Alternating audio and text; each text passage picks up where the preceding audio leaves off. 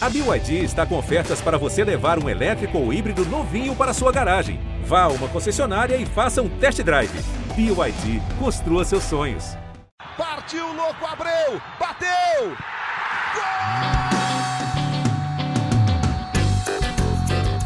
Está entrando no ar o podcast. Sabe de quem? Do Botafogo! Do Alvinegro, do Glorioso. É o GE Botafogo.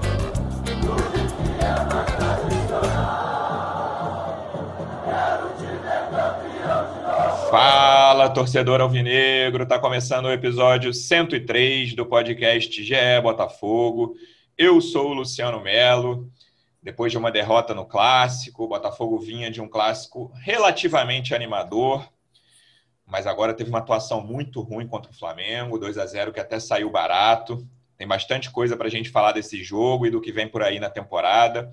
Estou recebendo aqui dois convidados. Uma delas é estreante, vou começar com ela. Maíra Batista, que participa de lives do setor visitante, que tem o projeto Botafogo no Assédio. Como é que você está, Maíra? Seja muito bem-vinda. Obrigado pela presença. Ah, obrigada. Obrigada a todo mundo aí, Luciano, Davi. É um prazer estar aqui, muito feliz mesmo. E tô, tô triste pelo resultado do clássico, né? Como você falou, Botafogo veio com um clássico um pouco mais animador. E aí, ontem a gente tem um posicionamento bem abaixo do esperado. Enfim, tô, tô um pouco chateada, assim, com como o time entrou em campo. A postura foi bem abaixo do que eu esperava mesmo para um clássico. É, eu também não esperava que o Botafogo tivesse alguma imposição ou coisa parecida, mas confesso que eu esperava mais. Maíra já deu spoiler, nosso segundo convidado, um dos setoristas de Botafogo do GE.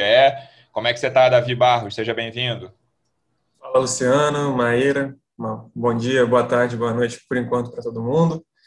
E, bom, é, é isso que vocês falaram. O, o ímpeto do Botafogo foi, foi muito abaixo do, do esperado, realmente é, principalmente no primeiro tempo. Acho que as entradas, a gente vai falar certamente disso ao longo do podcast, mas as entradas do Felipe Ferreira e do Ronald deram uma, uma mudada no time do Botafogo. Mas o primeiro tempo foi muito, muito abaixo do que qualquer. Acho que acredito que, por mais que tenha diferença entre Flamengo e Botafogo de investimentos e tudo mais, é, por ser clássico, eu acredito que não se esperava uma diferença assim de, de vontade, de, de estilo de jogo tão, tão gritante. Vou começar até com esse, aproveitar seu gancho, porque eu vi uma divisão entre a torcida do Botafogo depois desse jogo. Uns citando falta de vontade, que até o Davi falou agora, outros dizendo que não faltou vontade. Maíra, para você, vontade foi um dos fatores, claro que ninguém diz que foi o único fator da derrota, né? Tem, existe uma diferença entre os dois times, mesmo os que entraram em campo, que não é, o do Flamengo não era o principal. Faltou vontade ou esse não foi um dos problemas do Botafogo no clássico? Não, para mim foi, foi sim. Acho que o Botafogo entrou com uma postura de derrotado. Eu estava até brincando ontem, conversando, que eu falei, caramba, parecia o fantasma de 2020. Porque o time entrava assim uhum. em campo, era uma postura completamente abaixo do esperado, né? Eu realmente, como o Davi falou, não esperava um time assim, ah, mega superior, sabe? Só que, até porque o time do Flamengo realmente é muito bom. Esse, esse segundo time do Flamengo é absurdamente bom. Só que eu esperava uma postura melhor, a gente jogando no Newton, né? A gente se impondo mais, a marcação um pouco mais adiantada, e o Botafogo estava completamente recuado e deixando o Flamengo jogar. Então, assim, isso me incomodou muito. Eles estavam desanimados em campo. Me lembrou muito a temporada de 2020. Então, assim, na minha opinião, realmente faltou vontade, sim, e aí, Davi, a, a Maíra citando a temporada 2020, um dos grandes símbolos, talvez individualmente o principal símbolo das falhas do Botafogo em campo em 2020 foi o Marcelo Benevenuto. E aí, mais uma vez, né, como tinha acontecido no jogo do Vasco, lances muito diferentes um do outro, né? O do Vasco foi uma pane dele ali, né? Uma coisa que ele tentou cavar uma falta sem nenhum propósito na, na bandeirinha de escanteio. E no, no jogo de ontem, um, um, choque individual que ele perdeu, lembrando que o Zé Wellison falha, a gente pode até falar um pouquinho dele mais tarde também, que é um cara que tem muita dificuldade na saída, quando o Botafogo retoma a bola, ele não consegue sair ali, o Vitinho toma a bola dele, o Michael cabeceia, e aí o Benevenuto, diante de um cara que está começando no profissional, né, o Rodrigo Muniz, não é um cara, sei lá, com a força física do Pedro, até do próprio Gabigol, que não é um cara forte, mas que tem um bom tempo já de rodagem de futebol profissional, o Benevenuto, garoto ali naquele lance, perde no corpo e ele acaba simbolizando, aí volta volta toda essa história de 2020, né, Davi? Quando o Botafogo está começando um clássico ali, primeiro tempo, o time já jogando mal, e aí toma um gol depois de uma falha do Marcelo Benevenuto, a torcida fala, cara, será que a temporada não mudou ainda? É, exatamente isso. O, o que eu acho que falta para o Marcelo, muitas vezes, o que me parece, é a questão de confiança. Porque ele não nos aprendeu a jogar do Campeonato Carioca passado para esse. O, mas as, as, sequências de falhas no Campeonato Brasileiro, acredito que minaram essa confiança dele. E isso está se, tá se desenvolvendo de uma forma que ele não, não consegue, parece que ele não consegue dar uma, uma guinada, sabe? Uma, mudar de passar voltar a jogar bem do jeito que ele jogou no início do, de 2020. É, o Marcelo o Marcelo Chamusca até comentou sobre isso, que nos quatro primeiros jogos ele não, não tinha dado problema algum. Claro que são, eram adversários de, de menor força, eram Boa Vista, Bangu e é, Motoclube e mais um que me foge agora quem foi o outro. Mas é, Resende, lembrei. Mas no, nos dois clássicos ele comprometeu, né? É, eu acho que assim mudar por mudar não adianta, não, não tem que ser esse. O torcedor pode falar o que quiser, óbvio, é, está de cabeça quente, irritado com os erros do passado também que vem a lembrança, mas mudar por mudar não pode ser assim na cabeça do treinador, do Marcelo Chamus. Ele tem que mudar com critério, se achar que precisa mudar. É, ele citou, por exemplo, que o Gilvan acabou de chegar, então, de repente, precisa um pouco mais de, de tempo de treino ali. O Souza está com Covid, o Carly não estava regularizado, tem o Everton que estava relacionado, mas é um garoto que vem da base, então é, colocar ele num clássico contra o Flamengo é uma questão, é, é praticamente queimar o garoto. Então, é, eu acho que mudar por mudar não, não tem que ser a forma. Acredito sim que o, o Marcelo ele está devendo em vários pontos, mas isso aí até ele concorda, né? Ninguém vai discordar é, que ele está devendo. Pois é, mas ele, mas eu acho que não tem que ser essa mudança apenas por ah, vai que tem alguma coisa de diferente aí. O Botafogo já fez isso na temporada passada, mudando de treinador quatro vezes. É, não, e deu no que deu. Então, assim, era, a gente tem que lembrar que era um jogo do atual bicampeão brasileiro contra o time que lutou contra o rebaixamento em 2019 e que foi rebaixado na lanterna em 2020. O que machuca é o, é o bicampeão brasileiro não ter nenhum titular, né? É, exatamente. E aí, mas isso até me lembra um tweet do Bernardo Gentili, nosso colega do UOL, Uhum. Que ele comparando, uh, dizendo que Pedro, Michael e Vitinho, o ataque do Flamengo titular de ontem, equivale, o que eles ganham, a, o salário deles equivale à folha inteira do Botafogo. Então, assim. Sim, todos custaram muitos milhões de euros. Os três, o Flamengo teve que gastar o dinheiro. O Pedro inicialmente foi empréstimo, mas depois comprou, pagou também. Exatamente. É uma, é, um, é, uma, é uma diferença muito grande nesse aspecto. Né? Então, isso acaba se transformando numa, numa, num, num resultado que 2 a 0 infelizmente, o clássico do Botafogo e Flamengo hoje, a tendência é que o Flamengo ganhe, por causa desse favoritismo, apesar de clássico ser clássico e tudo mais, é, tem esse favoritismo do Flamengo, sabe? Para a gente fechar esse assunto Zaga, Maíra, com todos em condições, que não é a situação de momento, como o Davi lembrou, com Carlos e Gilvan em condições, o Gilvan está entrando nos fins de jogos ainda, o Souza voltando, com o Benevenuto e o Canu, o Canu por enquanto ficando, depois daquele papo de, de fim de temporada que ele podia sair. Para você, qual é a dupla de zaga titular do Botafogo?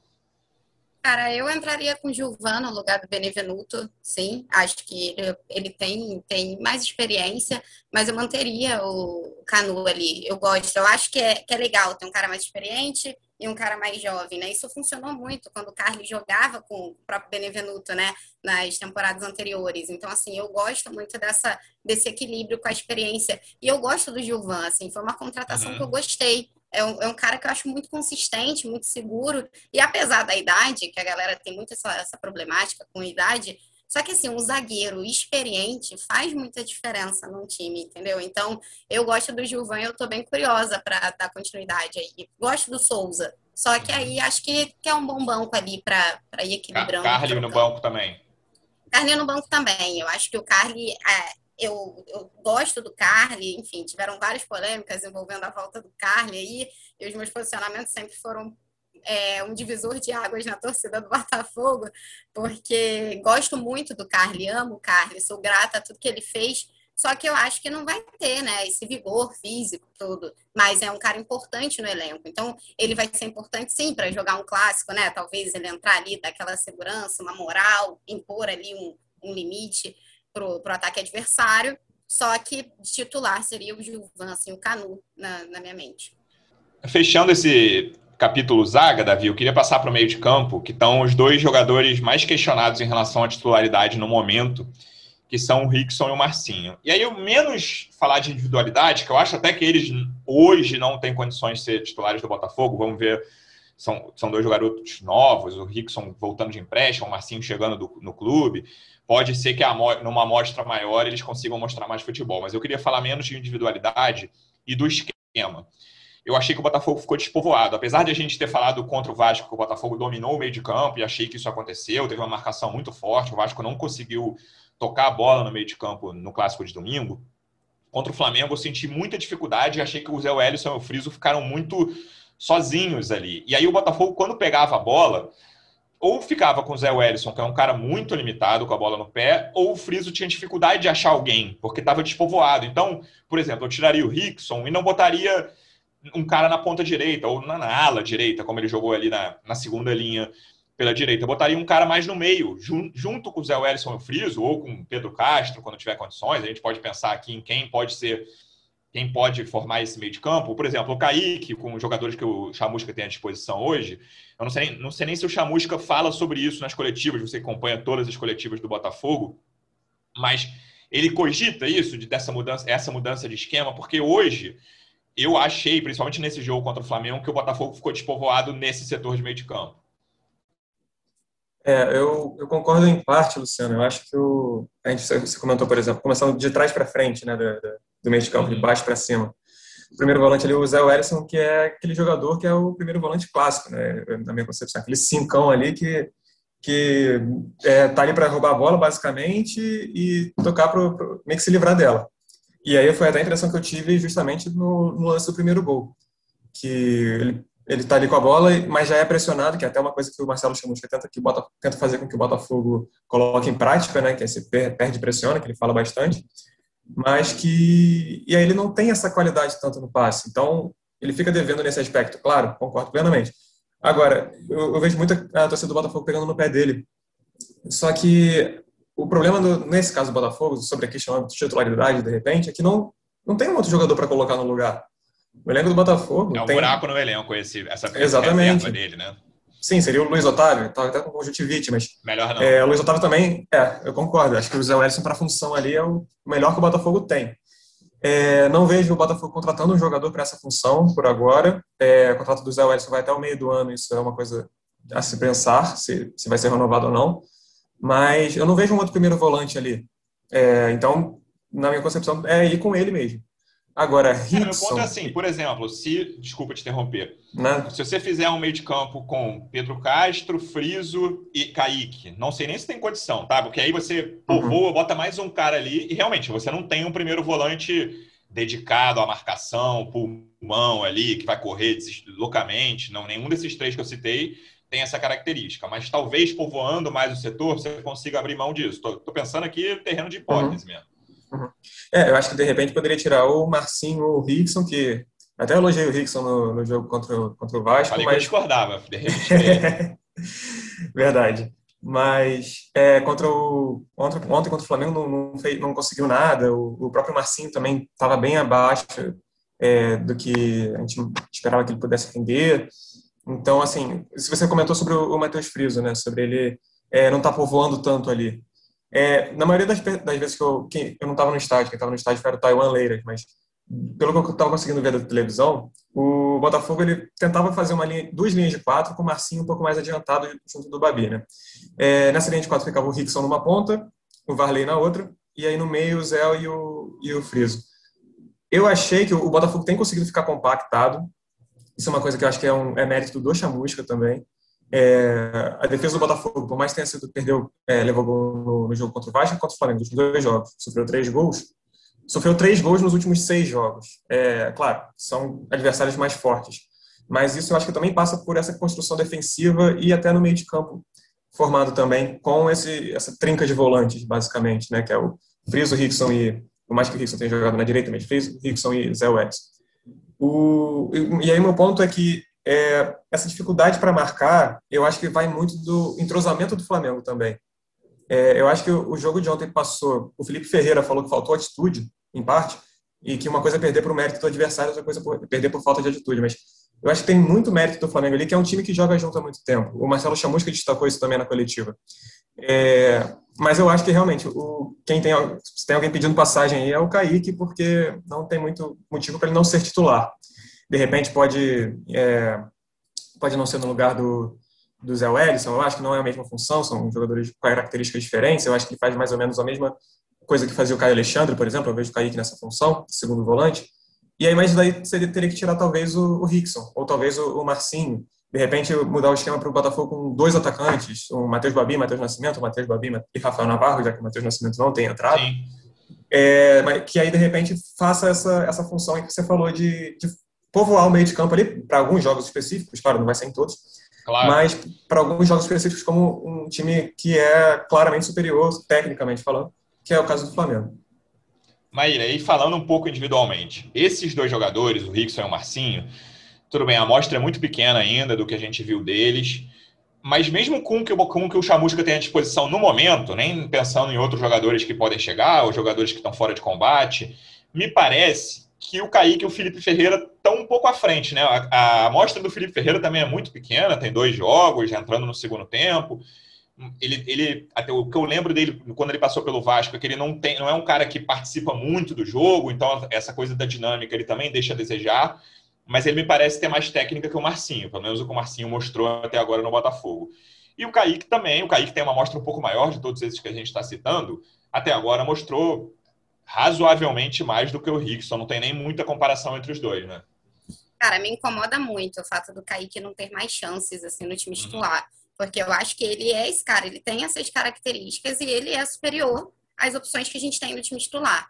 Né? Então, realmente, o Kaique é um jogador que eu consegui acompanhar um pouco no time da base, então eu já gostava dele, eu gosto de acompanhar os jogos da base, e não entendo realmente porque o Kaique tem pouca chance assim, no time titular. Tem um outro jogador que me chama muita atenção, que é o Cezinha, né? Acho que ele seria esse jogador de um pouco mais de velocidade. Ele, até em relação ao Felipe Ferreira, é, é um jogador que eu tenho o pé atrás um pouco, então gostaria de ver mais, assim, do, do Felipe, porque eu acho ele um pouco travado, mas eu acredito que o Cezinha, por exemplo, seria uma boa opção ali também, porque eu acho que ele tem um pouco mais de velocidade, né? Ele, ele consegue é, tocar a bola mais rápido, tem uma inteligência ali, ele, ele pensa rápido. Eu gosto de jogador que pensa rápido, sem medo de fazer jogadas, né?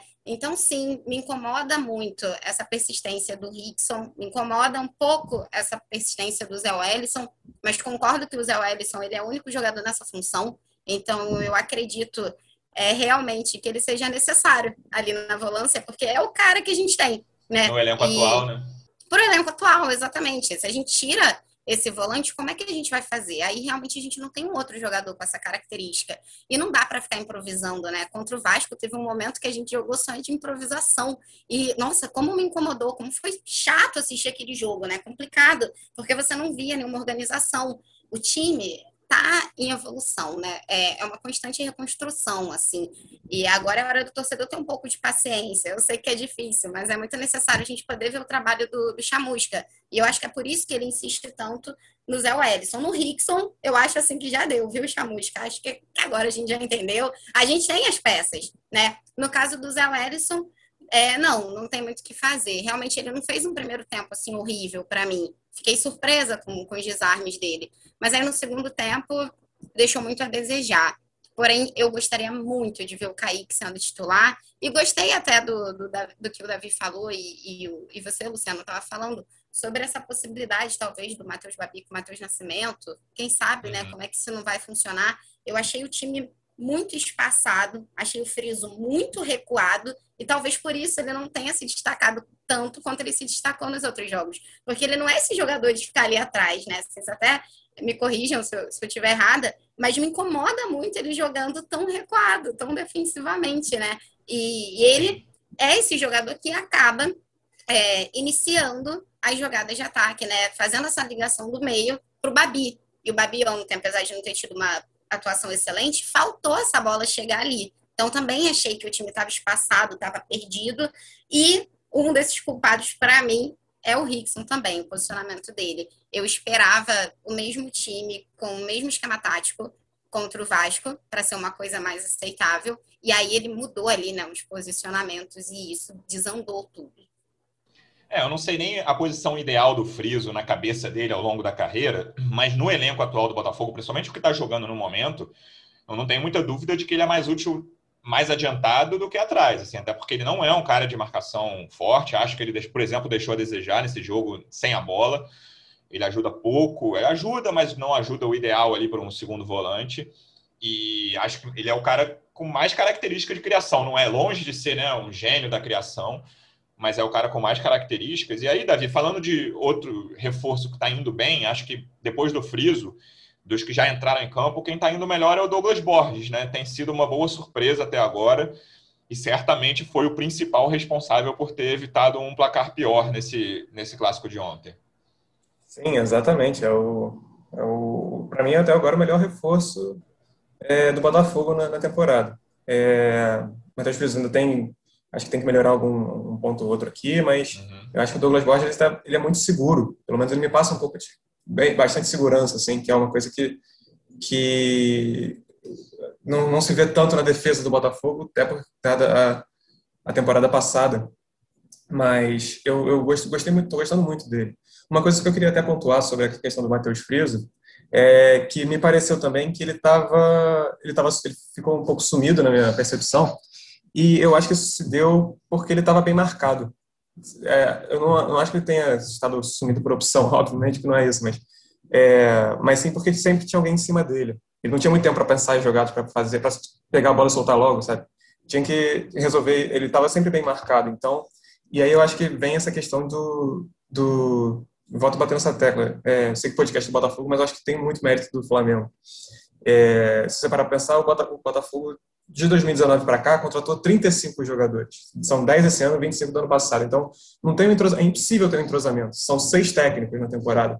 É, é um técnico atual que tem seis jogos, é, sem pré-temporada. É aquela troca do, do, pneu com o carro andando que ele mesmo falou, na, acho que na coletiva de apresentação, na primeira entrevista coletiva depois do jogo, do primeiro jogo.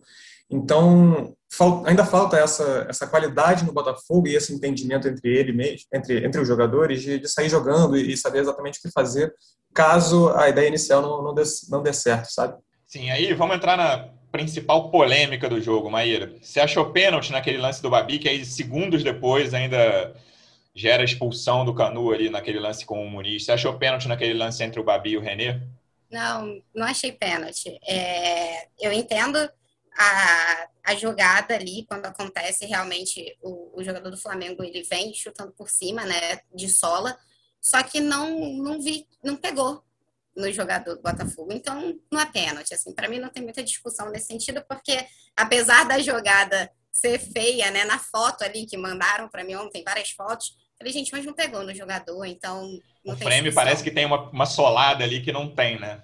Pois é, exatamente. Porque ele até entra de sola, né? Só que quando a gente analisa a jogada, várias vezes você também visualiza que é muito um lance do jogo, né? É muito natural o movimento dele. Também é, é um a movimento... solada acaba pegando a grama, né? Não pega o, o Babi. Isso. E aí não pegou o Babi, não foi pênalti. Para mim não, não tinha muita polêmica, não. Concordo, é, tem um tranco não... ali em cima, né, Davi? Mas que também não. Eu já mudei de opinião umas duas vezes em relação a esse lance, confesso mas hoje eu não daria o pênalti, não, porque eu não acho esse tranco em cima. Por baixo eu concordo com a Maíra, a, a, a solada do René, que é o, na teoria, é o mais perigoso daquele lance, nem tocou no Babi.